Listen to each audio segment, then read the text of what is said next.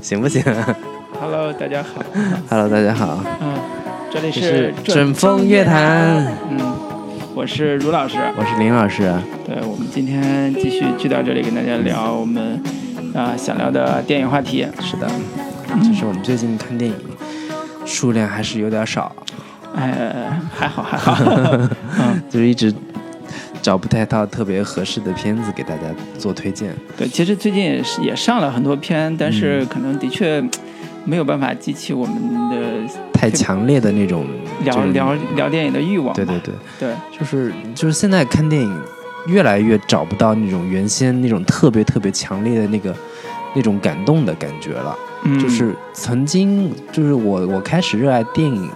这个这个媒介的这的原因，就是当时看电影的时候是会有一种强大的那种那种那种暖流包裹的那个感觉。看完一部电影，彻底被征服，然后嗯久久的沉浸在其中，没有办法走出来的那个。那个那个感觉，那个状态是特别让人迷恋的，嗯但是现在这种状态已经越来越少出对现，了。那时候看电影就觉得你像一个小孩走进了琳琅满目的百货店，嗯对对满目都是好东西。我甚至上大学有一种感觉是说，哎呀，我一定要省着点看，要不然这么多电影我看完怎么嗯是办？的，是的。啊，但是对现在觉得没啥可看的，这或个者还说，行我觉得有也有一种可能原因，就是你你随着你看的片子越来越多，你对于感动的这个要求也越来越高，哎你对这个值也也就是越来越难就是达到货你这值个是吧要求了。嗯对，因为你你看过太多的套路之后，你会你会很明很很很简单的有一个判断，一看我就知道你要干嘛。对有些俗套的电影就是基本上臭不可闻的，你打眼儿都不想看一眼。对。那么嗯但我们有有，我们今天要聊的这个导演，是我这几年看下来，他几乎每一部片子都能给我带来一些很特别的感动。我我嗯这么说吧，就是如果还有一个导演让我每次看都能有所触动，能心头有一热，眼角一酸那个感嗯觉的，那那应该就是这个导演了。啊你啊，原来你是看他片儿容易湿的人，对，对，就是现在很难湿了，就是太啊年纪大了就比较干嘛。啊，对对对对，所以得经常润滑一下。嗯呃，这个电这个电影导演也是我应该不是不算没有你那么夸张，我不是他的忠粉啊，嗯我是忠我，粉儿，对我不是他的忠粉，但是我的确看完他片子会有很多感悟的一个，嗯也是一个很值得向大家推荐的一个导演。嗯，啊，就是我们今天介绍的是之愈合，《失之愈合》，可能呃我不用再多介绍这个名字是什么，等会儿我们介绍那个电影，回头大家可嗯以搜那个电影的那个介绍，包括他那个导演啊。对，对，那么这个电影导演其实很早就已经开始创作，创作了。九十年代的时候已经对是崭露头角，对对在对日本的影坛也我是也最早他看他的第一部片子就叫那个《幻之光》， 《幻之光》是他的第一部长片。九四年九五年那会儿，嗯一部探讨自杀的一个死亡这么一个主题的电影。嗯对我最早看的时候就觉得，对这个片子，就是对这个导演也是充满了呃好奇。我一直、一直是把他当成那那种那一类的艺术片导演来看的，嗯就喜欢探讨死亡这种主题的，永远都是苦大仇深的那种导演，嗯以深刻、以思想的深邃著称。嗯，喜欢剑走偏锋，对对对，找人性极致嗯对的。对对。但后来艺术导演哎发现，就一点点他，他看他的片子之后，发现觉得原来他是一个喜欢探讨家庭关系的嗯这么一个导演，甚至被认为是那个小津安二郎的一个接班人嗯，这么一个身份。当然对他自己不是很愿意承认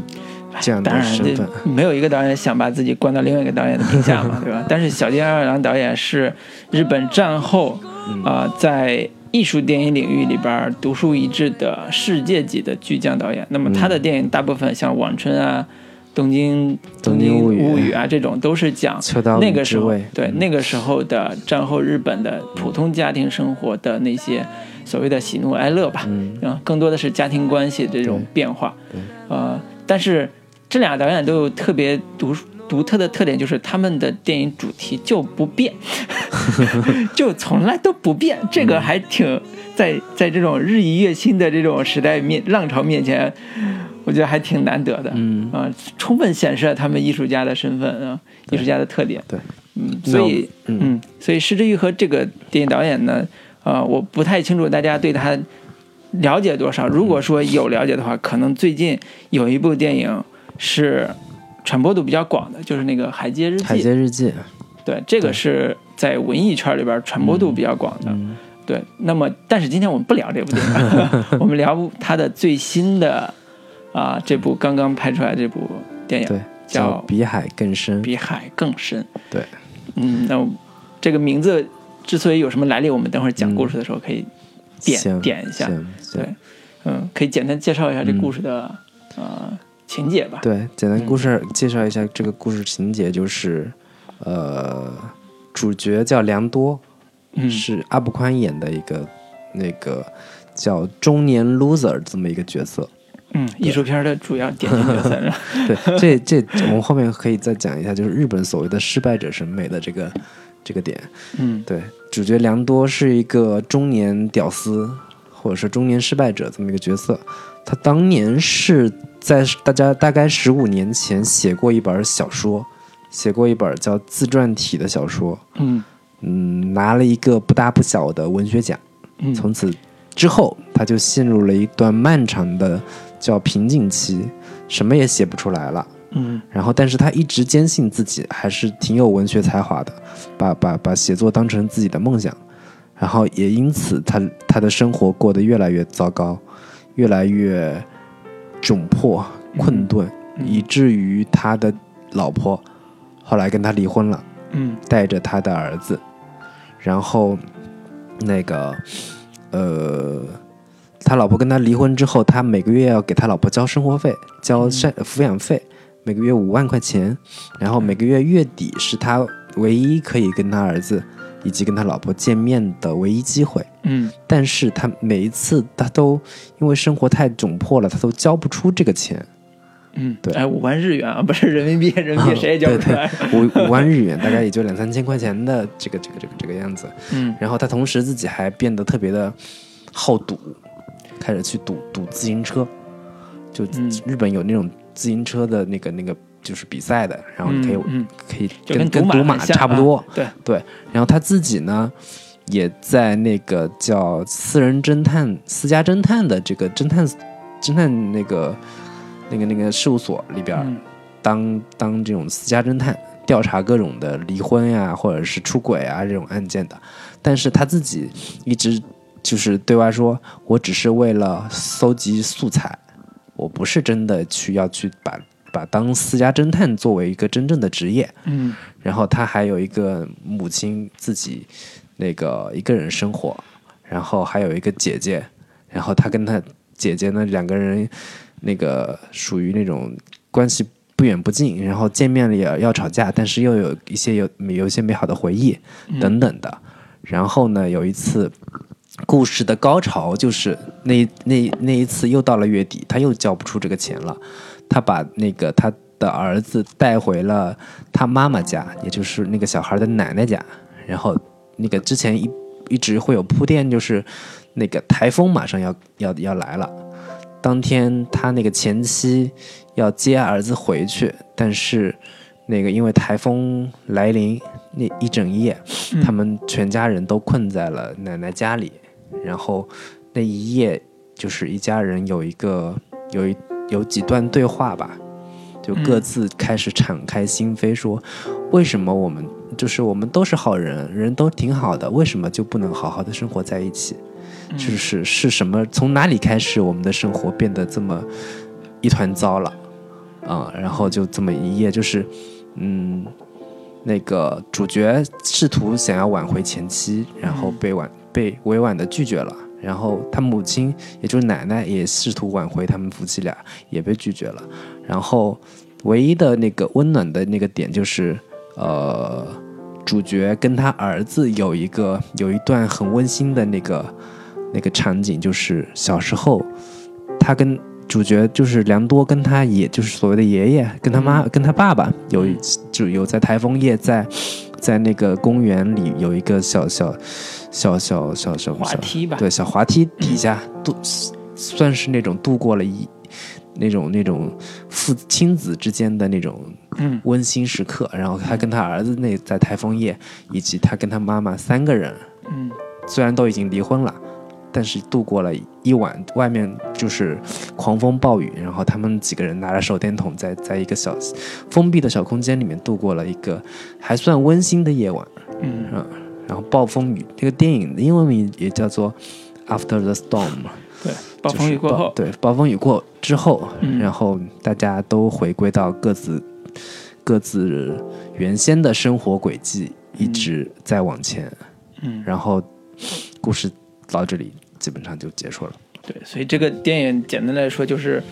暴风雨来的那一夜，然后彗星来的那一夜，对， 就是、暴风雨来的那一夜，对，简单，这这故事其实啊、说起来是比较简洁明了的一个故事。嗯主人公这个良多这个人，其实他前面有一个铺垫是说啊、他过得很不如意，但是呢，嗯他的老婆跟他离婚之后带着孩子，他又特别的纠结，嗯他甚至借用他私家侦探的身份去。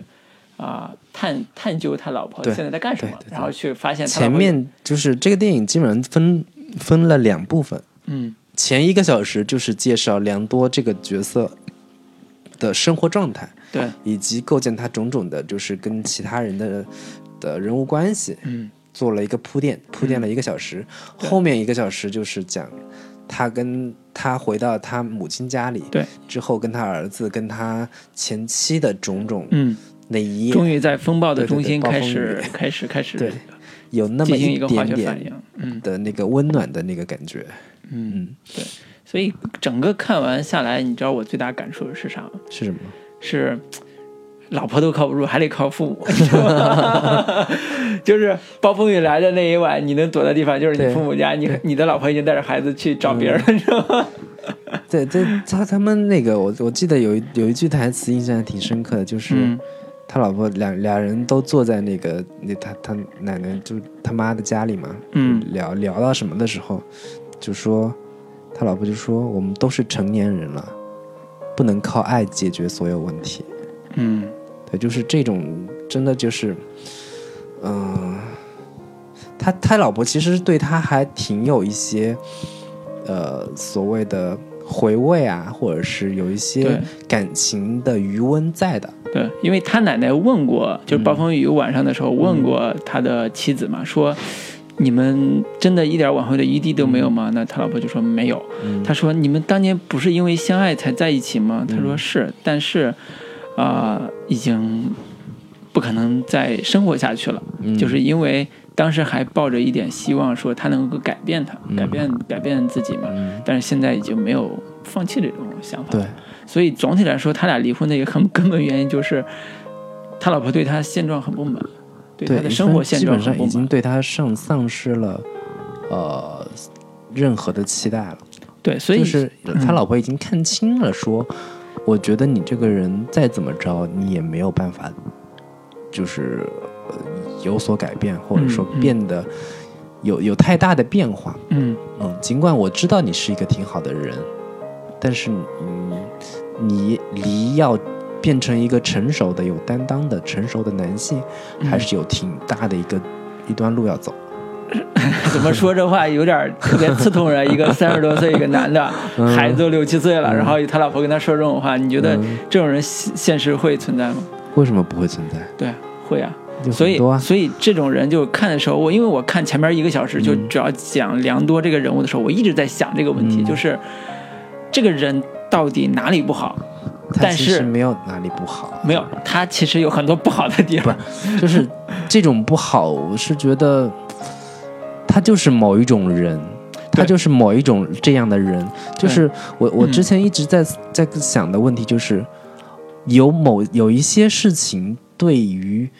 大多数正常或者是普通人来说是很简单的，但是对于嗯某一些人就是很难，就是比如说结婚这个事情，嗯对大数大多数人就觉得还挺简单的，嗯，但对于有一些人，结婚就是一件很困难的事情，嗯或者说跟人相处是件很困难的事情，嗯甚至是说，嗯，让一个男人从一个男孩的状态变成一个真正成熟的男人的这个状态，这个飞跃点，对于某些人就是很难。嗯，我是我就是永远都像一个小孩儿一样，我就是没有嗯办法成熟起来。这事儿可能你也很难怪他怎么样。嗯，我我所以从这个角度来说啊、在故事的一个核心的呃冲突点就是这个良多这个中年男人试图几次三番试图去挽回啊、他跟他妻子的情感的这个过程中，其实观众已经一眼就看出来他俩其实并没有什么希望挽回。对就打个比方说，他在一开始去跟踪他的老婆，发现他老婆跟了一个对嗯所谓的呃有产阶级的一个、一个一个中年人谈得很挺好的，他还是很嫉妒的说，哎呀，那个男人摸了他老老婆的嗯头啊什么之类的。到他们在暴风雨的夜晚，两人真正在一起的时候，那个梁多还试图去亲近这个他老他的前妻，他嗯的前妻又很直接去拒绝这种这种这种点，都证明了他老婆对这个现状已经认识的非常清楚。对，而且，而且我觉得这个，嗯，良多自己反倒没有意识到这些问题，倒不是说他没有意识到自己因为没有钱或者因为什么东西嗯，没有，没有，没有，没有，没有，呃，给到他给他的妻子一个很好的依靠什么的，倒不是这个问题，嗯他没有，其实是没有真正意识到他妻子到底想想要的东西是什么，或者说，啊、我举个例子啊。在我看来，良多这个人跟他的妻子，如果真实情况嗯的情况下，他们即便没有钱，梁多也有办法让妻子开心一些。嗯打个比方说，梁多在前一个小时他做了什么事儿啊？赌马就是赌自行车，嗯嗯这就不说了。他刚拿了一笔钱，那笔钱他知道马上要交他孩嗯子那个五万块钱的一个月的月钱，但是他去赌马，他说也许我会挣赚更多的的更钱，多。对，然后这样的话我就有钱了，其实都输掉了。第二个点是说，他那个拿了钱之后呢，啊、对他他在做侦探事务所的时候去接那活儿的时候，使了一招儿比较不那么地道的招儿，就是说有个男的。找他说：“你拍一下我妻子，看她有没有出轨。”他拍到那个妻子出轨的证据之后，他找那个妻子说：“你看，你老你老 公两就是对两面收钱，对，你看拍到了怎么办？我们也没有办法，必须得交给你老公。他说、那怎么办？说要不我们替你瞒着。对，然后那个说、你就当什么都没拍到，或者说制造一个其他的，就是对说同学聚会什么的这种。对，然后把你瞒过去。嗯那说那有什么要求吗？说就提钱，嗯然后就把钱就就拿过来了。所以对他来讲，其实他嗯不能说他道德上一定有什么问题，至少是说他在这些事情上其实是没有概念的，就是他觉得我需要钱，那我去弄钱就好了。甚至说到到中间有一个什么特别特别有一点混的混不吝的一个点，就是他去一开始想找他妈妈去卖他们家有可能的一幅名画，嗯，去各种搜罗他名画，就跟一个混混小子去混混嘛，就是自己那家种。嗯里边去找那些值钱东西，去把它变、变卖变卖掉一样。这个点其实出现过两次，都是一次是找画，一一次找那个嗯次是找一个叫什么呃，一个一个一个钱， 其实找他妈妈的钱嗯，啊、他姐姐说了一他个。姐姐说藏在哪个对，藏在哪哪个地那个方地方，他去找，结果打开一看是其他姐姐留的一个字条，嗯说 找不着了吧，什 么之类 的。对他姐姐也对对很对很知道他的心思，对，所以你说从这个人的人的这个叫什么所作所为判断起来，他真的是有点像青年少年时代都不算青 年，他这少是个年时代青春期没过完的对大男孩儿。对少年时他代那种他儿子也他他老婆就是那个那个真木阳子演那个角色就直接说了这句话，就是、嗯你你真的就是一个永远长不大的青春期的一个一个男孩儿，嗯，对。嗯然后但是但他又有就是很很很可爱的一一个点就是那个。他他不是刚回家搜罗搜各种东西的时候，嗯，又又从兜里拿出那个一一万块钱还是多少钱？对，给他妈说，哎呀，给你点儿给 你给点儿零用钱吧，就是又嗯又很好面子，跟就跟男孩儿一样那那种特别自尊的，然后要要给他妈拿拿点儿钱，说我最近还还还拿了点儿奖金什么什么的，对，然后他妈又很开心，给他姐打电话说，就是特别开心，终于拿到回头钱了那个那个感觉。对 对，嗯，所以整个看下来，就我我我就是因为我看完之后，我的第一个感受就是，这样的人物还挺真实的。嗯我我就是我很少在在在在影视剧里面看到这么这么真实的一个人物状态。嗯，就是，嗯，它不可爱，它其实有一点可爱，但是又有一点，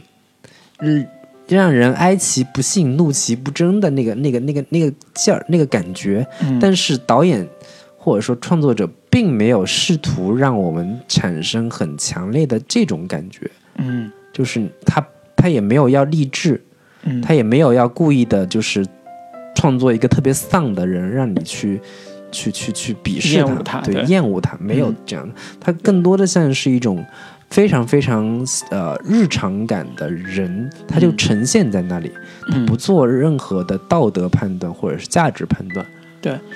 我觉得他呃整个电影我看完有一种感触感受啊，其实啊、还挺强烈的，就是呃抛开梁多，梁多虽然是一个大主线主人公嘛，但是抛开梁多这个人物来讲，他的母亲跟他的妻子、两个女性形象嗯在里边儿其实处理的都很不错，嗯很不错的原因就是他真的很很符合就是大家心目中的妈妈跟贤妻良母这对对种对形对象。呃所以看的时候你会觉得很温暖，即便是说他们的生活可能呃的确不是特别的如意，嗯但是你会为他们这些人物在里边所做的事情而感到感到叫什么？感到欣慰。对，就是他们在努力过过他们真正想要的生活，他们去尤其是他妈奋斗那个角色真的是演的太好了，那对个那个女演员叫什么来着？树木什么西嗯，啊、对，所以呃那个老太太一看都是七十多岁的这个对老太太，他在那个呃上一部呃《步履不停》里边儿，嗯他们也好像也是演的对演的母子，就是其实这个片儿等会儿还嗯下一趴说的，我就我就是不就我们就最后可以再再对延延伸一下，就是聊一下这个《步履不停》了，这对更值得推荐。对， 所以我们到底来介绍那这我部们电影先的目先的聊是什么？先嗯聊这部片子吧。对，对，我们第二排介绍这个，就是女性角色在这部电影里边是一个特别温柔又有坚韧的一个形象，嗯就是她的我母我不知道是是那个那个那个那个那个那个导演导演嗯那个自己的的的切身感受还是怎么样，就是在他的片子里边，女性角色普遍都是非常非常独立、坚强且呃充满人情味，嗯甚至是绝比绝大多数男性要更嗯，更怎么说更有力量的一个对，更懂得生活的意义和、嗯和目标是什么的，更有力量感的，更对有更更值得尊敬和嗯，崇拜的这种形象。我觉得这个呃说远一点是觉得她真的太符合亚洲或者中国的家庭情况了。嗯什么叫家庭情况？就是呃，一般在家庭里边，母亲是主轴。嗯父亲是处理外外界事务的主轴对对，嗯但是他不涉及家庭主轴，家庭事情都由母亲来操办，对什么婚丧嫁娶这种对主主事情都由母亲来管，然后教育孩子也主要是母亲管，父亲主要负责 打，母，亲嗯父负亲责甚管。至是在在这个 这个电影里边是一个很窝囊，或者是很让人厌恶的这么一个角色。对，就是不是不是那个，就是呃梁多的爸爸，就是梁多自己，对 他他的父亲对的形象对是一其个嗯实，所以这个片子就是有有有讲到过说，为什么我们长大之后就是一直特别不希望成为的那个人，嗯，往往我们自最后身上发现越来有有越来越多他的影子在。嗯然后我们特别希渴望成为的那种成年人，嗯，往往都是成为不了的。就是我们就是这个片子里面也有讲到过对，说，里边有几个小的细节也挺打动人嗯的，就是良多，呃，就是那个他自己的那个孩子嘛，嗯，特别喜欢打棒球，他对就问他说：“你将来要一定要成为一个有名的棒球手哟。嗯他说：“不，为 什么？说因为我知道自己不会成为那样的人。对对对所以这这种话，在一个七八岁 小 孩嘴里边说出来，你们觉得啊，还是好心酸。但是这个对于对这个日本的环境来但讲，说回来，我还是非常非常喜欢那个良多他母亲的那个角色，嗯，以及他就是他母亲跟他的那个互动的过程，嗯我觉得也非常非常嗯可爱。那个那个那个就是就是怎么说，东方母亲的那个那个角经典色，形象就是嗯就是又爱开玩笑，就是本身又很坚强。嗯就是刚开场的时候，那个父亲已经去世了。嗯然后那个梁多回到家之后找什么东西的时候，嗯他妈就跟他说：“呃，你爸那些东西我参加完葬礼第二天我就全扔了。嗯”然后他说他他跟那个梁多就说：“怎么会这样子？你怎么那么无情？就是说怎么着也生活了五十多年五六十年了。”嗯，然后他母亲就说：“就是因为生活了五六十年才会这样的。” 对，然后以及他他女他女儿就跟他聊天的时候就说：“哎呀，你不要一个成天一个人待在家里，你多去交点朋友啊什么的。嗯他母亲就说：“交朋友干什么？交朋友只不过是为了葬礼上增加几个人而 已。增加个月子钱。 对，嗯他母亲有个呃，就是老年人啊，就是嗯这里边有一个很独特的点，就是这个呃，老年人他的一个叫什么心理状态，其实嗯他还是有有一个很好的一个展示。就比如说，呃，他经常会说，呃，就是这个这个妈妈这个形象啊，经常会说有一只他呃看见一只蝴蝶。啊，那黄个色是的那个是上一部的一个对上一部的一个延续梗，然后他在这部还继续用，就是说他用的点都是说他这个蝴蝶黄色的蝴蝶是是我的老公，对，所以来就看我是了曾经刚去世的人对的一个个一灵个魂寄的化托，身。对，然后他说你你他他是来带我走的，嗯，但是呢，我跟他说我还对，我还要不再不着 急。嗯对，我还再多活两 年，不着急走。对，这这种我我从呃，我说实话，我在很多很多地方都见到过类似这种描述。嗯它不是说一只蝴蝶，它可能是有托梦啊，嗯或者什么什么东西。我印象非常深，就是经常我小时候，或者是我在半大的时候，我我妈经常跟我说，哎呀，说你奶奶有一天做梦了。嗯梦见谁谁谁怎么着怎么着，托了一会儿什么什么话，呃就是还或者说等我奶奶过世之后，他又说，哎呀，我梦见你奶奶，你奶奶跟我说什么什么话，就是中国人传统嗯的情感维系里边，总会有这种超自然的元素对，去去去去那个维维持这种这种情感联系，这种情感联系是。我很很很少在国外很多电影里边看到，嗯但是在亚洲电影里边经常会看到，就是嗯尤其日本啊，尤其国内有些对，国内还不算多，但是但是这种这种情感其实是，呃，特别动人的，嗯、甚至说好多我印象里边好多以前大家有时候我们在一块儿聊说，中国人的心里边的鬼的形象并没有大家想象中那么可怕，因为嗯很多时候他就代表了你的亲人，对，所以你跟他见面的时候，你哪怕在梦中跟他见面，你嗯你你也不觉得害怕，甚至会觉得很温暖什么什么之类的。嗯对，所以这部电影也是一个在，呃，刚才说的他母亲形象、他嗯老婆形象，都是在这种情感处理上是又真实又细腻，又符合我们东方人的对一贯的这种情感对价值的一嗯个特点。嗯，尤其是他妻子的那个、那个、那个、那个形象，他妻子长我得觉也是，好哦贤妻良母啊，对，真木阳子嘛，对，就是真是真是一个。就是短头发，然后瘦瘦的脸啊、嗯然后腰，就是就是一看就是一个身条还不错的一个、嗯，啊、中年三十多岁吧，一个三十妇多女岁嗯形象啊、但是呢，啊，又有一张纯真 的脸，就我形容啊，又有一张纯真的脸，嗯就是她她没有被那些世俗的东西所困住，她依然是那样一个啊、嗯对美丽就的一是我能个，嗯看出来的这个很很嗯，让人觉得很唏嘘的一个点就是，呃。他真木阳子演演的他那个前妻，其实是非常非常希望良多能够有所成就，嗯或者说他特别特别渴望良多真的能写出一个牛逼东西来的。嗯，她希望有她成功，对，呃，他他甚至是曾经，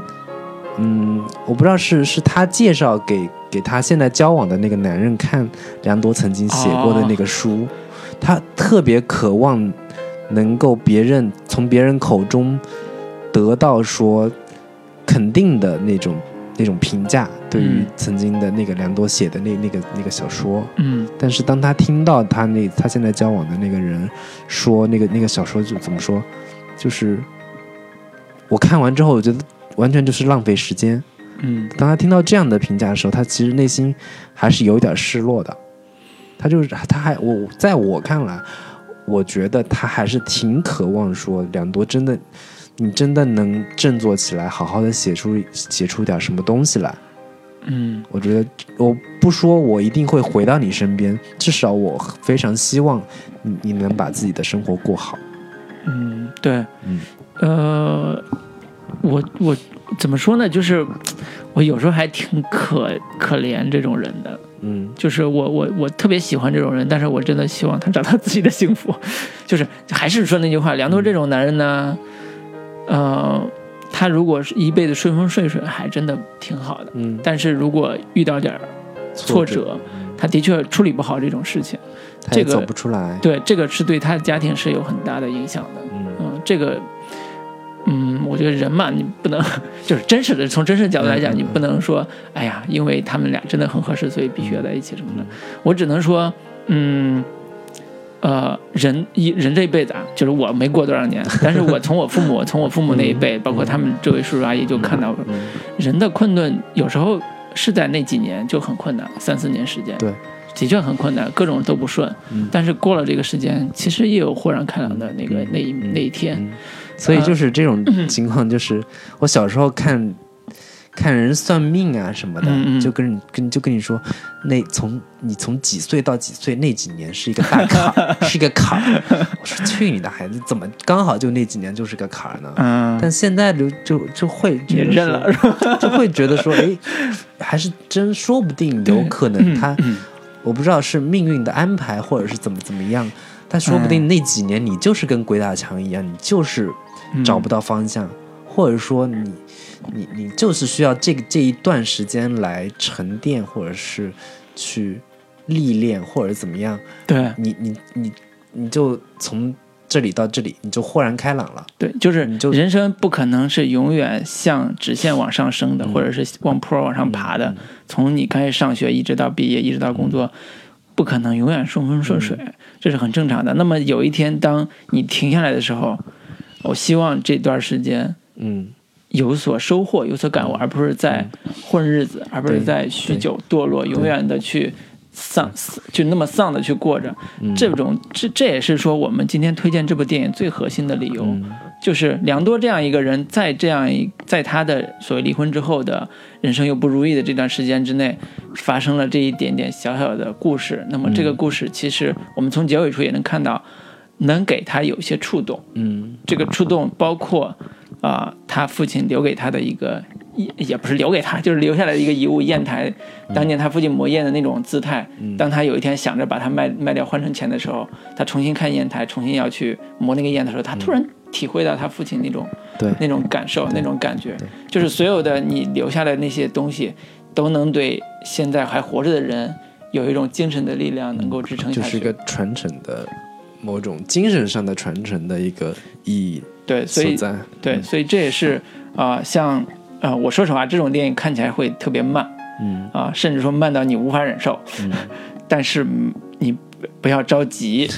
啊、一共才两个小时，你花两个小时看完，如果你真的是有时间的话，两个嗯小时看完，你会对自己的生活有一些思考和感对悟。对对，嗯，这个是嗯看电影其实最大的收获。我觉得讲实话啊，这个电影两个小时，前一个小时其实还是确实有一点儿呃琐碎，或者是有点节奏太慢了。嗯但是我觉得从他们就是暴风雨、台风来的那一晚上，嗯这一从从那个时间点开始，我觉得这个感情浓度从前面积累到这里已经是足够了的。对对，然因为后人物都铺好对了，嗯嘛，都铺好了，然后在那个晚上进行了，嗯，怎么说释放吧，经典或的者对话。是对，你各知道种他老他，对我觉得这这一段其实其实是一点儿都不闷的。对，对，这里边有好几个我自己还挺感动的点。我嗯我觉得我们我们先先来首歌吧，我们行那个在下一段好好聊一聊一下这个这个台风来的那一夜到底发生了什么。 对，好的，嗯好吧嗯，我们今天就嗯抓紧时间。行，来首那个电影的主题曲《深呼吸》。好的，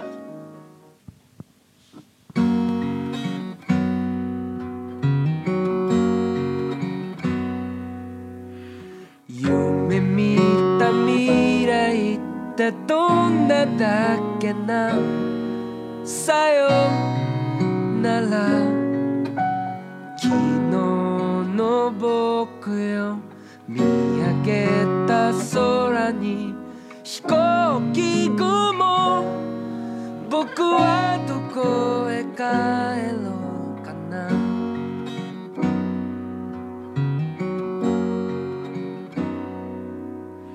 なくしたものなどないのかな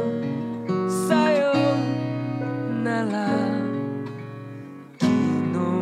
の僕よ瞳を閉じて読んでみるいつかの君に会える「おいおい覚えてるよ」「おいおい忘れないよ」「誰かが僕を呼んだよな」「振り向くけど君はいない」「おいおい覚えてるよ」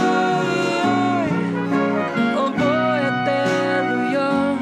「おいおい忘れないよ」「おいおい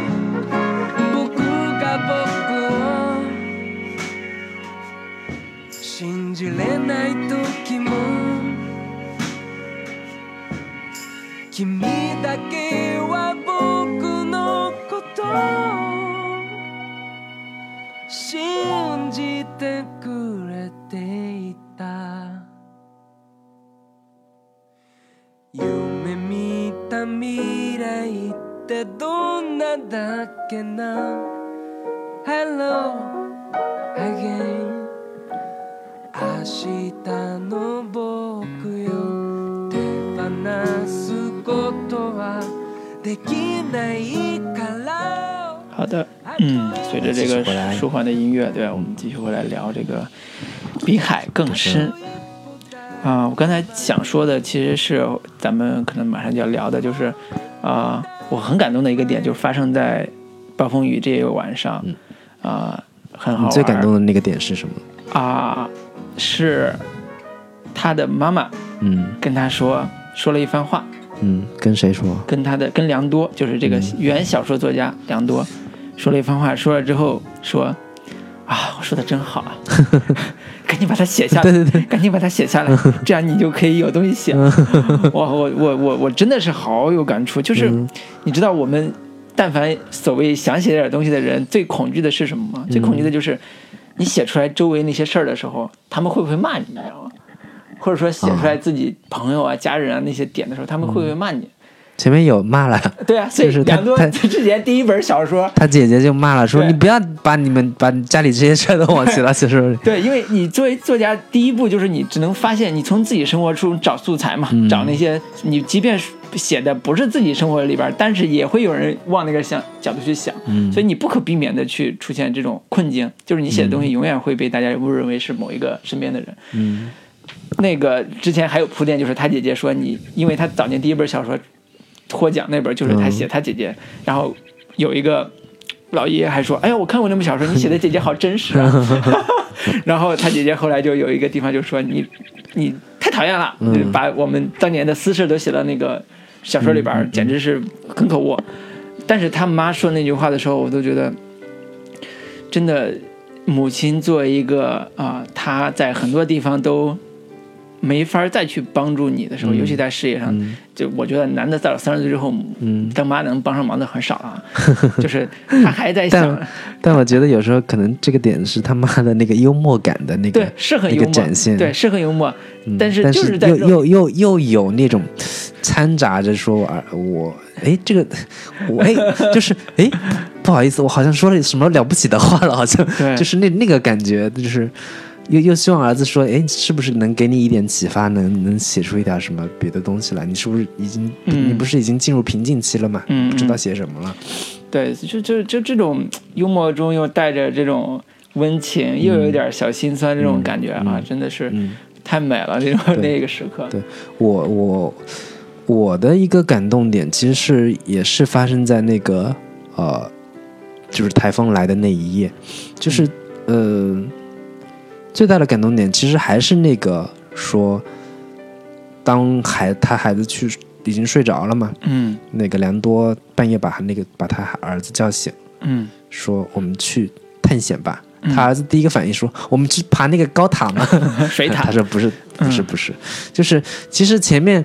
良多一直企图说告诉儿子，他他在向他儿子进行某种传承，就是我小时候是怎么玩的。嗯嗯，我小对时候是是那那里那那家店是怎么怎么怎么样的，然后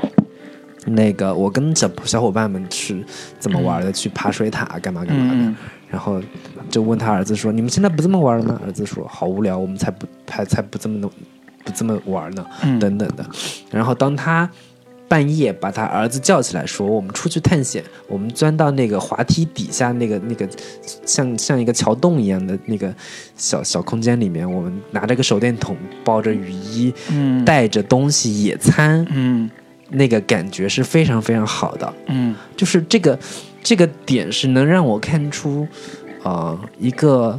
男人，嗯一个本身自己不够成熟的男人，嗯但是我我曾我父亲曾经这么做过，嗯我那个也就是现在我依然不够成熟，但是我还在努力的去试嗯当图一个父亲对、嗯当好一个父亲，嗯或者说我假装我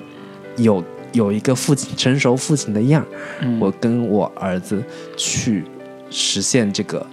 这个那个叫什么，就是某某种嗯情感上的交流跟传承，对，就是怎么说呢？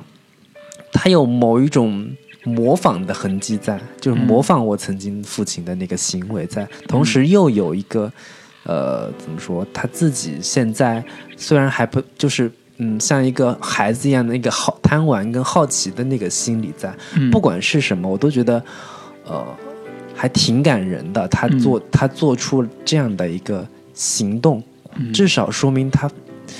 极极极其的努力的去做一些改变。嗯就虽然我可能挽救不了这段婚姻，但是你在血缘上你没有办法否认你是我儿子这样的一个身份，嗯那我就要对你进行某一些影响和改变。嗯让你对我在情感上有一些依赖，或者说嗯我作为父亲这个角色，我一定要完成某种传承在。嗯这个这个点我还挺，当时看的还挺感人的，就是嗯同时这种父子之间在一个那个那个有点儿封闭的小空间里边儿，外边儿全是风雨，然后那个拿出东西来，我们吃吃着，然后听着外边的雨声，怎么怎么样，然后这时候曾经离婚了的那个妻子也能走到走到一个这个这个底下，跟他们一起坐在那儿。就看着外边儿，虽然也没什么话说，嗯虽然那个彼此心头也有一点暖意，甚至良多还提出在在个那个洞里面提出说我们我们是不是可能有点什么别的可能性，也被拒绝了。但是那一点点那个温暖，在那个暴风雨之夜，是足够的让人呃怎么说，能心头暖很久了。嗯就就算我最后就是一个失败者，我我我我在有那有那一个晚上的那个温暖感，我觉得人生就是良多的人生，好歹能会有一些稍微不同的不同的改变吧，至少嗯，我我还挺我我看到这段，我其实还挺怎么说呢，就是嗯、呃很复杂吧，很复杂，就是复杂的点在哪儿吧，就是呃，良多跟他的妻子在呃离婚的时候嗯之间也没有什么怨恨留下来，嗯嗯，这种就是就是已这经种很平和的日，就是怎么说，这种还很很难得，这种情况就是嗯不，我说实话，不管是 不不管是良多到底当年有没有做对做错某些事情，生活现在如不如意，做妻子的一般会有一种恨恨在里边儿，嗯就是分手之后会有点恨，为什么呢？哦，我当年结了婚跟你在一起生活不如意，当嗯然这个不说了。但是呢，我我我我会觉得，呃，毕竟我你没有为生活去努力那种感觉，嗯因为在日本这种环境里边儿，丈夫是要尽很大的责任对的。对嗯对，男人压力很大的，对，男人 对男人压力很大。你我说实话，日本的挣钱压力养不家比中国男人大，呃，不是嗯不比中国男人小。你肯定比中国男人对，就是就是压力他的压力大的那种，就是呃，丈夫会呃，就妻子会鼓励丈夫出去喝酒这种，对，就是就是妻子，就是女性，嗯、作为家庭主妇这样的一个身份，其实在日嗯本是非常普遍的，对但在中国好像还就是女人就就算结婚了，出去工也也得出去工作，这个事情嗯好像不是一个什么特别就是主流的这种，嗯，就不出结婚之后出去工还还得出去工作，这个还就是对于绝大多数人来说，好像也没有什么了不起的，没什么大不了的嘛，这个事情。对，但是在日本好像嗯对，家日庭本主不妇算是一个主流比的较对那个什么的。对，所以我我会觉得，结合当时结合现在日本的环境也是嘛，就是梁多这个人，他的妻子跟他离婚之后也没有埋怨他说你、嗯你你为什么不努力去改善我们的生活？嗯这样的话我还能跟你在一起，从来没有抱怨过这个事情。 嗯，其实这个是。境界啊，我说实话是嗯超出国内对的就是很多有一女种性同学的这个 有一境种界的淡然的，呃，怎么说？甚至有一点宠溺的感觉在里边儿的。就是尽管见面的时候，我每次还就不给你好脸看，嗯，但是也不会说对你有太多的呃埋怨或者是怎么样。对，就是中间有很多讲他妻子对他这个梁多这个人的眼神儿嗯非常之好玩儿。这个好玩儿点是说，他埋怨梁多的时候，那个小怨恨的眼神儿是特别的有意思的。回头嗯大家可以细看啊，就是你去看一个贤妻良母怎么怨恨一个不争 气的前夫的时候，那个眼神儿特别好玩儿，特别有意嗯思。对，所以这里边有很多细节是特别。值得回味的，对对对，嗯呃，我觉得有我我讲两个细节，就是跟他跟他儿子之间的一个呃交往的一个过程当中的几个细节，嗯一个是呃梁多是一个非常好赌的人，嗯，然后呢，那个他接上他儿子之后，经过一家那个彩票投注站的时候，嗯他跟他儿子去买了一注彩票。嗯然后那个，其实那个彩票其实后来也是一个很重要的一个情节点，嗯或者说很有意思的一个情节点。他跟他儿子是说：“ 儿子，你来选嗯那个那个钱，我帮你买。嗯但是呢，中了之后你要分我一半的哟。”嗯，然后他当时儿子就白了一台，白了一眼说：“真他妈小气。” 然后就就就他对他儿他儿子对他就是那种感觉，就是也嗯是不太看得上嗯的那个那个状态。嗯他甚至他儿子跟奶奶就是说：“我长大之后绝对不要成为我爸爸这样的人。”嗯然后同时自己就是良多也曾经发誓说，我长大之后绝对不会成为我父亲这样的人。嗯，但是其实后面会有有一个对应关系，可能他儿子长大之后，很有可能也会是像良多这样的一个一个一个可能性状态的可能性。嗯然后还有一个情节点就是，那个他还是要撑面子，要本来说要给他儿子买个什么棒球手套的，结果在鞋店里美面美津浓的那个那对在鞋店里面，他儿子他给让他儿子挑那个运动鞋嘛，嗯然后他儿子本来挑了一个那个那个那个那个阿便宜迪点是 吧阿迪、嗯三叶草什么的，好像是。嗯然后他儿子他他他就特别那个什么的，拿了一双美津浓，说哎要买就买这个嘛，我嗯给你买。然后但是呢又又又又觉得有点贵还是怎么样，在地上就是去交钱的时候在地上划了一道。嗯然后就说那个我要我买了这双鞋子，但是你看这个这里好像有一点脏了。那个，然后店员本来说我给你那个找一双换双新的，他说哎不用了，那个反正这有点脏了，你给我便宜点儿。嗯然后就就就他就把这双鞋子给买了，嗯就是种种的，就是有一点儿呃，怎么说？小伎俩小小聪明、小伎俩，就是为了、为了能省省嗯点钱，钱就是有有一点卑微的那个那个父亲的那那种形象跟状态，嗯还挺挺挺怎么说，挺真实，也挺挺挺让人唏嘘的那个感觉。嗯然后就就后面讲到那个彩票嘛，那个彩票是啊、呃那个他儿子其实内心有有有过那那个那个渴望，就是就说中大奖，我是不是如果我中彩票了，我有一大笔钱了，我嗯是不是能那个让爸爸妈妈都能回到以前的生活，嗯甚至我可以接上奶奶一块儿住，或者嗯我有个大房子之后，嗯我能不能有有这样的可能性？对对，就提个提过了那么一嘴，嗯然后当他们那个那一晚上在那个那个那个滑梯底下度过了那一晚之后，第二天发现那彩票不见了，嗯然后等那个太阳都出来之后，那个从奶奶家出来的时候，他们还在讨论说：“哎，我的彩票呢？我的彩票哪儿去了？”都在嗯找，都在都在四处的寻找的时候，说不定可能在在哪个地方能找到，能找到彩票的话，是不是说明我可能中奖？嗯我能中奖，我的生活是不是可能就有有有一个变化呢？嗯就是那个彩票可能就是某种希望的寄托，嗯对极其渺茫、极其不可能的那种希望，但是有总比没有好。对，他妻子说：“你这是赌。”他说：“这是希望，你知道吗？”就是梁多说：“这是希望，对对对你知道吗对对？你这辈子靠什么活着？ 不就靠希望活着吗？” 但是这个一想到咱这个彩票投注站， 天天也是靠这个希望来活着的人，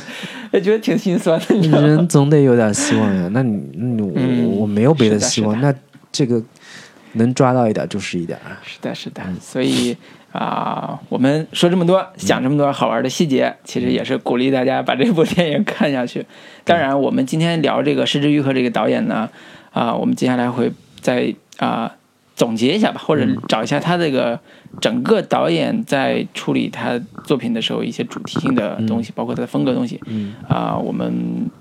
总体来说，其实呃，也许呃，《比海更深》这部电影不是他最好看的一部，对，但是也也我们也可以推荐一部比这个还好看的，跟大家去细聊一下。对我们最后把这个《比海更深》那个嗯对梗，呃，点聊一一下，下嗯对，也许会因为这个梗去看这部电影。对，嗯，啊、别海嗯我我公记是得是台词儿，我记得翻译过来那个那句话是他母亲说的，他母亲说的，对，说我这辈子从来没有爱过一个人，比海更深。嗯 你怎么理解这句话？就是嗯，在我看来，就是呃，他母亲那个意思是说，有一类人，嗯他是不会，他的感情其实是复杂的，嗯就是他嗯，或者说我们每一个家庭成员对于对方的感情都是复杂的，嗯都是呃，一面是爱，同时又有恨，嗯然后或者说我们在向对方表达某些情感的时候，嗯，是不倾向于特别外露或者是特别彻底的那种那种嗯表达方式的，嗯就是我们总会说一些呃表面跟实际有所差异的那种嗯表达方式。嗯就是他，我觉得他母亲说“我从没从来没有爱过一个人，比海更深”这个话，其实是某一种正话反说的意涵在。嗯对，就是其实我其实我在我看来，他他的爱是要比海更深的，嗯只不过我们不愿意承认我们自己对于对于某些人，就是当我我想到说这个人这辈子这么折磨过我，或者说嗯这个人竟然怎么说，曾经也伤害过我的时候，嗯我们是不愿意承认，或者说不愿意在嘴巴上承认我们对他的感情有多深的，嗯但其实际上是是某种很深的羁绊在的。对这句话听着是很决绝的，就是嗯我从来没有爱过一个人，比海更深，就是说我没有一个深深爱过的人。嗯但是从这部电影里边看完之后，会发现，嗯、至少梁多是爱着他妻子的，而且爱的也挺深的。嗯然后他的母亲必肯定也是爱着他这个儿子，而且也爱得非常深的。嗯这个这个叫梁多的父亲也爱着他的七七七八岁的儿子，也爱得非常深的。就是这里边的人，嗯甚至良多的父亲，从表面上我们也也觉得他们父子关系不是太好，嗯但是他的父亲也对他嗯爱的挺深的，只不过说表现形式比较内敛，对，对，就是从后面那个当铺老板说，嗯，他儿子他当年写的小说，他第一时间就交就给了当铺，对就说那个我儿子这本书以 后说不定他是他是出版对，第一版，然后嗯对以后有说收不定藏价升值，将来升升值的，了，对，也嗯，是给给别人看，对，就这种其实就。有这些感情就是藏得挺挺深的，或者说我在我看来，爱一个人比海更深。有时候，嗯，就是我从来不会爱一个人比海更深这句话的真实含义是，我爱的太深了，所以你看不到，它藏在比海更深的地方。嗯，你要你要潜到更深入的地方，你才能看到，嗯否则你是看不到的，嗯，否则你只能看到表面上的那种嗯，那种对人的恨意也好，对人的那种满不在乎也好。嗯对对，哇，这个好深，这个好深，这个果然很深，对 对，嗯套所路以太 深。就其实这这种，我在我看来，其实有时候也成了某种套 路，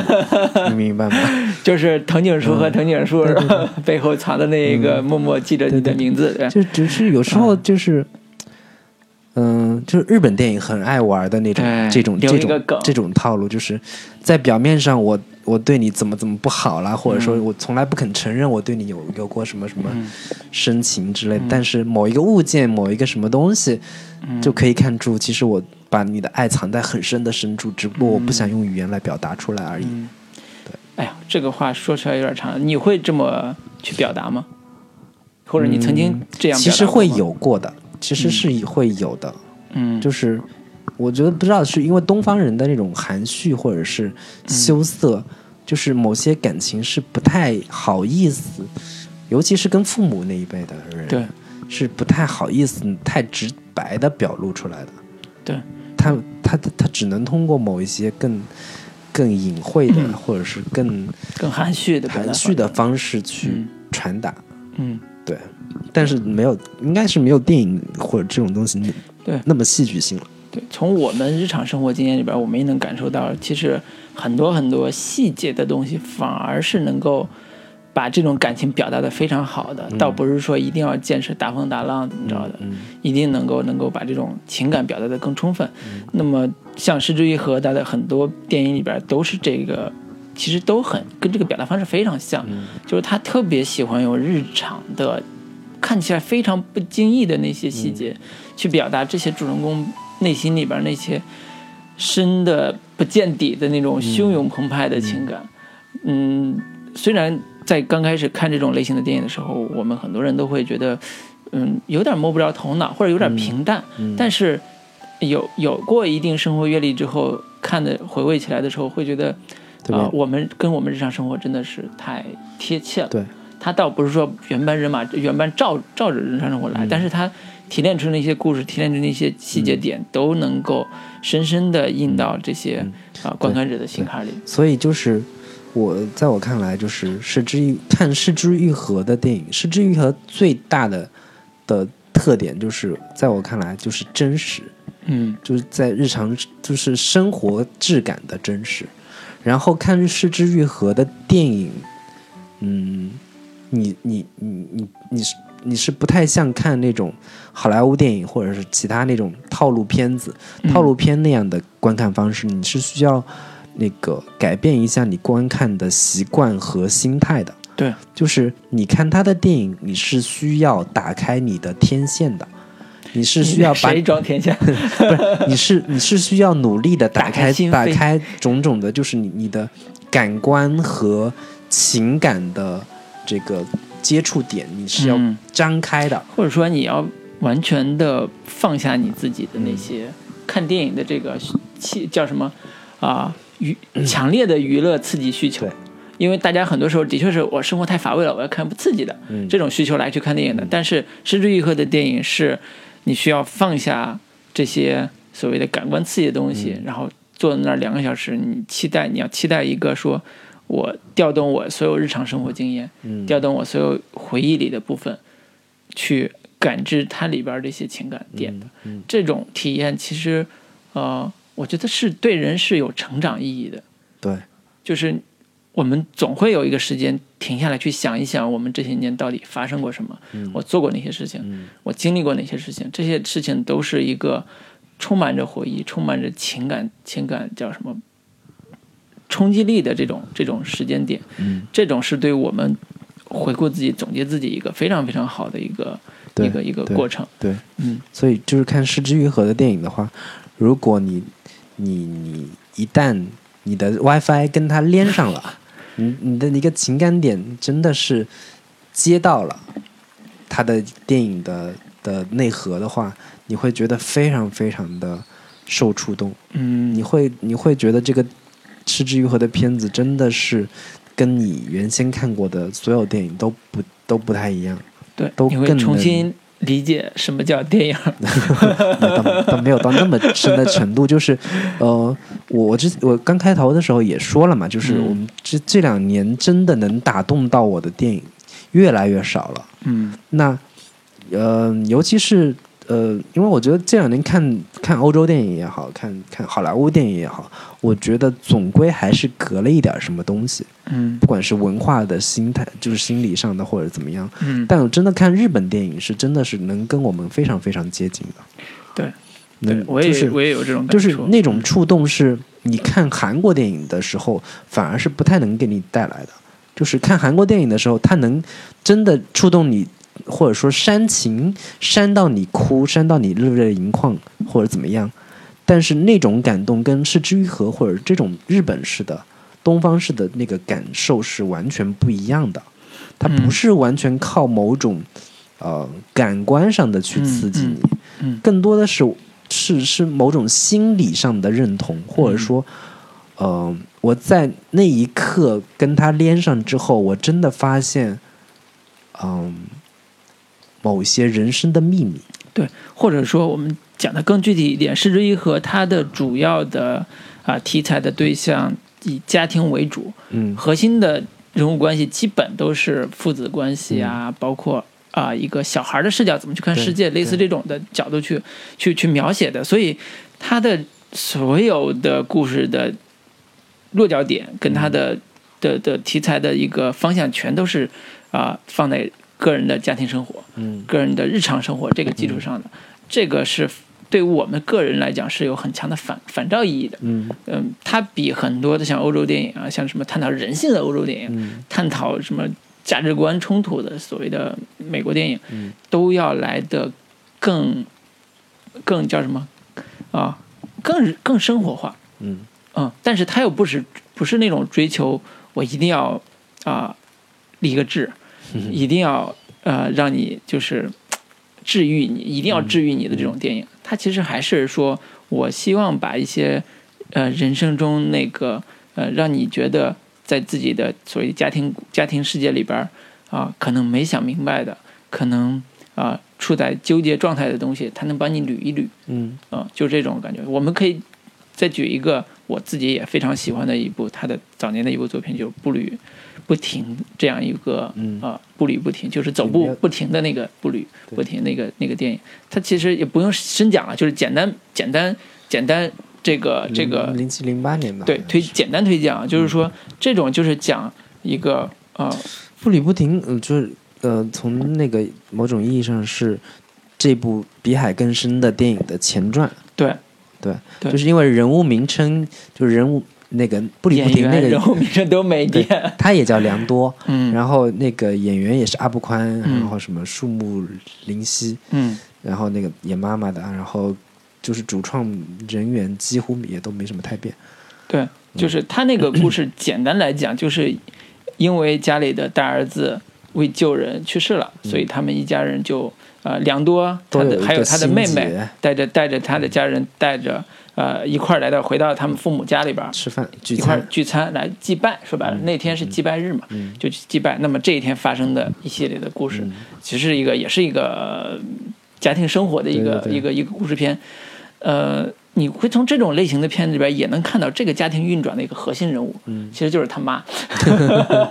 他的妈妈，然后怎么去维持这几层关系，他跟他父亲，他跟这几个家家属之间的关系，尤其良多还带了一个呃已婚、离婚的还有孩子的那个女人对来，就是想组建家庭嘛。那么妈妈对这种这种情况也是有一些小意见了，但是她不会说的那么、那么那么嗯对明白，对对，会有一些这种呃，看似很平淡，但是又充满着家长里短的细节，嗯能够把这种人物的情感一层一层的去剥开。对，啊、这个这个故事其实我觉我是觉得它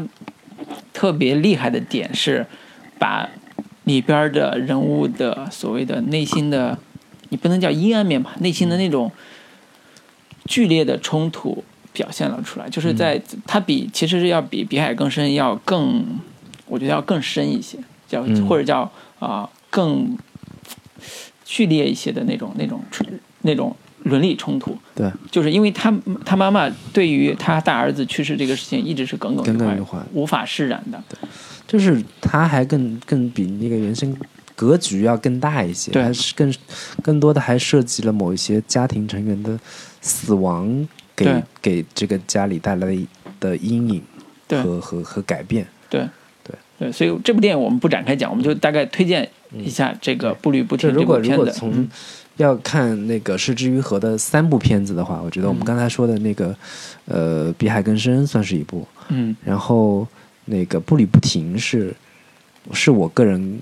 最喜欢的一部，嗯，是也愈合也的是片我子最喜欢吃的对一个一部。然后那个嗯之前还有一部是那个叫《如父如子》，嗯那个片子也是那一年的那个戛纳的一个评委会大奖嗯的片子。然后那个斯皮尔伯格还还买了他的一个电影版权，要做嗯好莱坞版。那故事也非常简单，就是一、但是也非常触动我，是那个谁福山雅治演的，嗯就是一对儿那个两对夫夫妻，嗯那个从小把孩子给抱错了，在那嗯个在那个在医院的时候，就是两对不同的那个那个小孩儿，各自嗯都给抱错了，抱错了家庭，然后长大之后，他们各自要回到原先的家庭去过一段各自的生活。变形记嘛，这 不是是不是，这这个这他那个那个那个倒那个不像是变形记的那个感觉，它其实更像是某一种嗯。 这种主题其实早年中国也经常有啊，就但是是抱错孩子，然后互相信任对嘛。，就它其实本身是一个非常非常狗血的一个嗯故事，但是《失之愈合》能把它处理的非常非常有韵味，嗯，或者是说它更多的也是在探讨父子关系，对对就是那个 算是有点中产阶级家庭的那个相相对生活优渥一点的嗯的孩子，另一对儿是那个虽然是底层，有点工人阶啊阶层的那个感觉的家庭，但是生活家庭氛围非常好，嗯，非常的有那个融洽。嗯对，有那那种底层活泼劲家儿庭的那个活泼的那个烟火气息。嗯对，两对孩子在换不同的生活嗯之后的那个各自心理上的感受是嗯什么样的？嗯然后那个福山雅治演的那个中产阶级家庭的爸爸嗯怎么跟那个儿子敞开心扉的一个过程。嗯，就是那种一向子一向都非常非常严肃或者是非常非常正经的一个嗯的父亲形象，慢慢啊的、慢慢的就是因为经历了那样就是换孩子那个过程之后，如何就是对自我的一个检讨，嗯就是说我就是检讨说我我我是我是不是那个从小对你有点严肃，或者说啊我这样的一个、自己嗯当父对亲终于感受出来了，是吧？对对，我我这样的一个、一个父亲是不是有点不太合格，或者说嗯我我这样的是不是对你有点，嗯，你说你会不会觉得我有点无聊？嗯，就是那种、嗯那种感感情，还挺对挺能触动到人的，就是尤其是作为父亲这样的形象，对或者男孩儿长大之后对于父亲的一个认识。嗯嗯，对你说到这儿，我其实，哎，我有一点儿感感感触吧，就是对国产电影怒气不争的一个点，就是什么？我最这两年特别喜欢的看一个综艺节目，叫《爸爸去哪儿》。好，我就我为什么喜欢看？其实跟咱们今天聊这个主题非常像，嗯，就是他其实在探讨父子关系，但是呢，他又用了一种很视很好玩的这种视觉化方式去呈现嘛。嗯呃，虽然这为了娱乐效果做了很多设定，但是其实里边有很多很多细节都是非常嗯还挺真真实实的的嗯这种父子情感遇到的问题，就是一有的人一眼就能看出来他，呃。不是一个在平常管孩子的爸爸，你比如说 像刘烨，嗯刘烨就最明显了。呃，之前大家比较喜欢的是那个田亮，嗯最开始的时候也能看出来他平常不怎么管孩子，但是你看第二季再出来的时候，他已经非常熟练跟他孩子们交流啊，什么什么之类的。这个我现在也是马上几年之后为人父母的这种这种角色嘛，对，几年之后嘛，你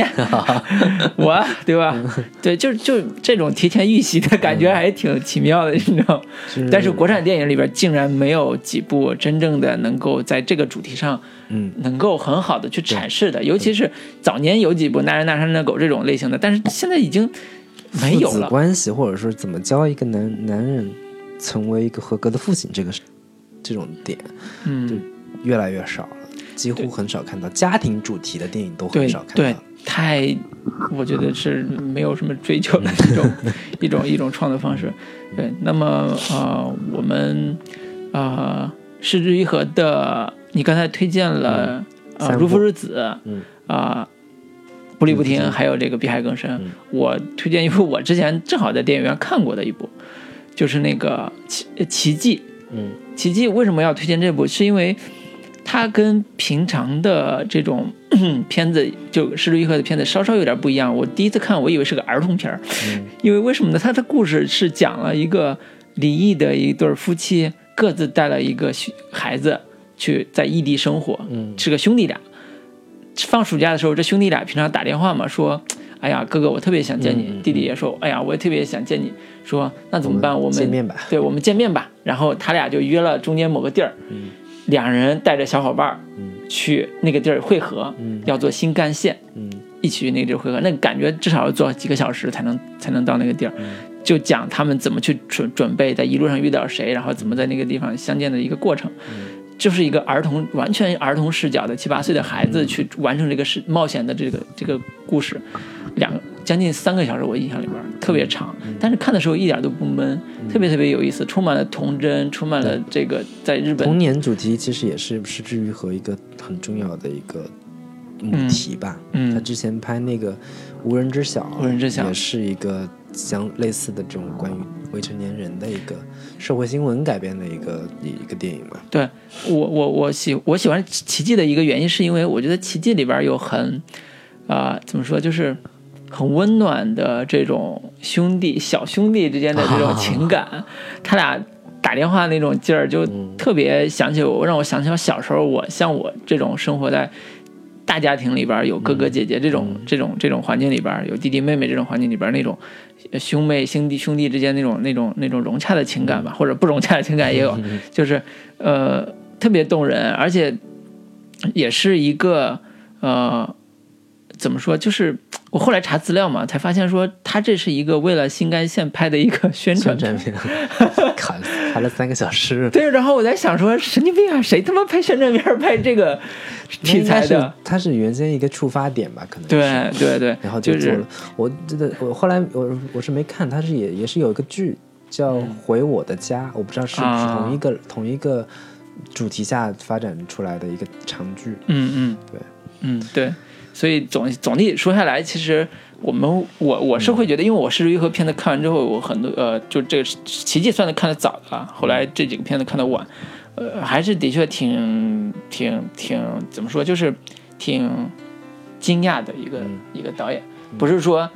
啊、他的。嗯电影就是一定拍的比别的导演好多少倍，嗯而是说他真的挺坚持，能够十几年如一日，在这种题材上一步一步拍，一步一步做，嗯啊、而且嗯，不能说拍的呃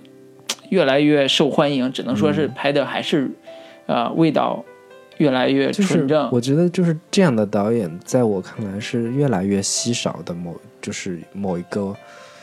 某一个怎么说某一种类型吧，类型的对，导演，就是真的非常非常注重真实和日常生活嗯的质感。以嗯及探讨家庭、亲情、母子、父子、对父爱、母爱，就这种跟我们每个人生活都息息嗯相关的，但是又不落俗套的展现的生活。生嗯活真实的状态，并且时不时的能让你有所触动，嗯这样的导演真的是太，就我看来是真的是非常非常难得的。嗯嗯所以他几乎出的每一部片子我都会看，嗯并且都会能有所有所收获和触动。对，嗯好在这个导演产量也不是那么高， 要不然一年有好几部也受不了。所以这个我刚刚推荐的这几部，我觉得算是都都都还对可以听，可以看一看。对，如果是我，我觉得如果第一部看还是最好看《步履不停》嗯这部，正好能跟《碧海更深》接上。看完之后看嗯《对碧海更深》也更有更有点。对，然然后后再能把看故一事下《连续如父如子》，我觉得《如父如子》是他这几部片子里面戏剧性最最好的一部，也是最嗯能、最便于入口的一部片子吧。对，嗯如果是大家喜欢看儿童视 角的温情小片儿，就可以看这个《奇迹》。对，那么我们我们长话不今多天， 就就先聊。聊了本聊到来想这里了本来想这个简收着单聊，嗯对，聊了一个多小时。嗯啊、我们因为林老师你马上要去日本嘛，嗯所以也也带着我们祝福是吧？祝福什么？ 去就日第一本次去日本，我觉得终于有一种就是当朝拜的对对对朝圣的那个感觉。曾经从小看日本动画长大的，哎长大之樱后木花道看各种日本的日剧啊、日本电影啊，嗯，然后什么情书呀，什么对，啊，什么看日剧各种满，天飞的这对种，对对对，就是对种地种名的都记还得有心丧心丧。对种种的，就是。我靠！我们终于要去个一个地方，他们都是说日语的，对，而且然后你你那说不定些对那些街道的名字都嗯耳熟什能么详，是吧？目黑区什么六本木啊，什么嗯种种的这些鸭川啊，对，歌舞嗯厅对什么的，歌舞伎 厅，种种的，真是真是要要去到一个一个一个一个怎么说，从小都有憧憬和梦、嗯梦幻般的一个地方。对对，我觉得对，所以还挺挺让人期，待，挺挺期待的，对，挺期待你回来之后可以聊一聊，可以聊一聊啊，对结合一下这个各种对。电影。对我们啊、呃也是这个这期就嗯聊到这里。行，啊，欢迎大家这个继续跟我们互动。嗯 对我们对就就结束今天的录音。对，然后欢迎大家订阅我们荔枝 FM 的这个准风乐电坛，对准风夜谈以及那个公众号准风夜谈播播客。嗯，好的对，那今天最后，我们给大家来一首那个王菲的《单行道》对，人生就是一条单行道。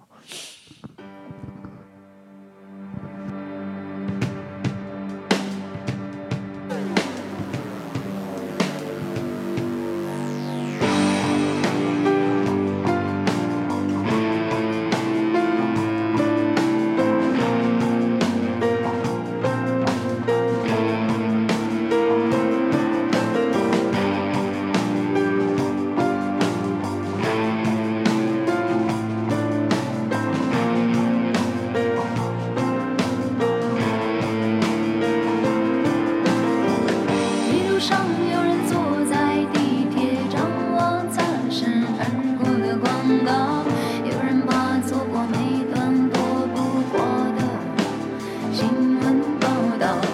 一路上有人能白头到老，有人失去青春年少，有人在回忆中微笑，也有人为了明天而烦恼。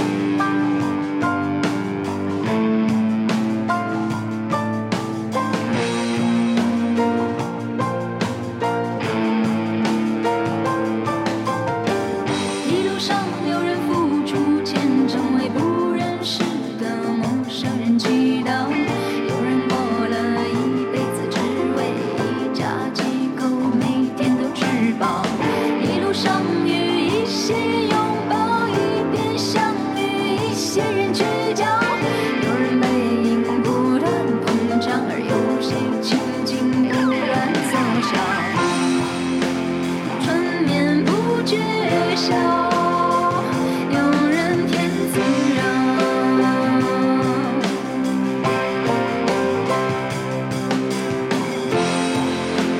走过单行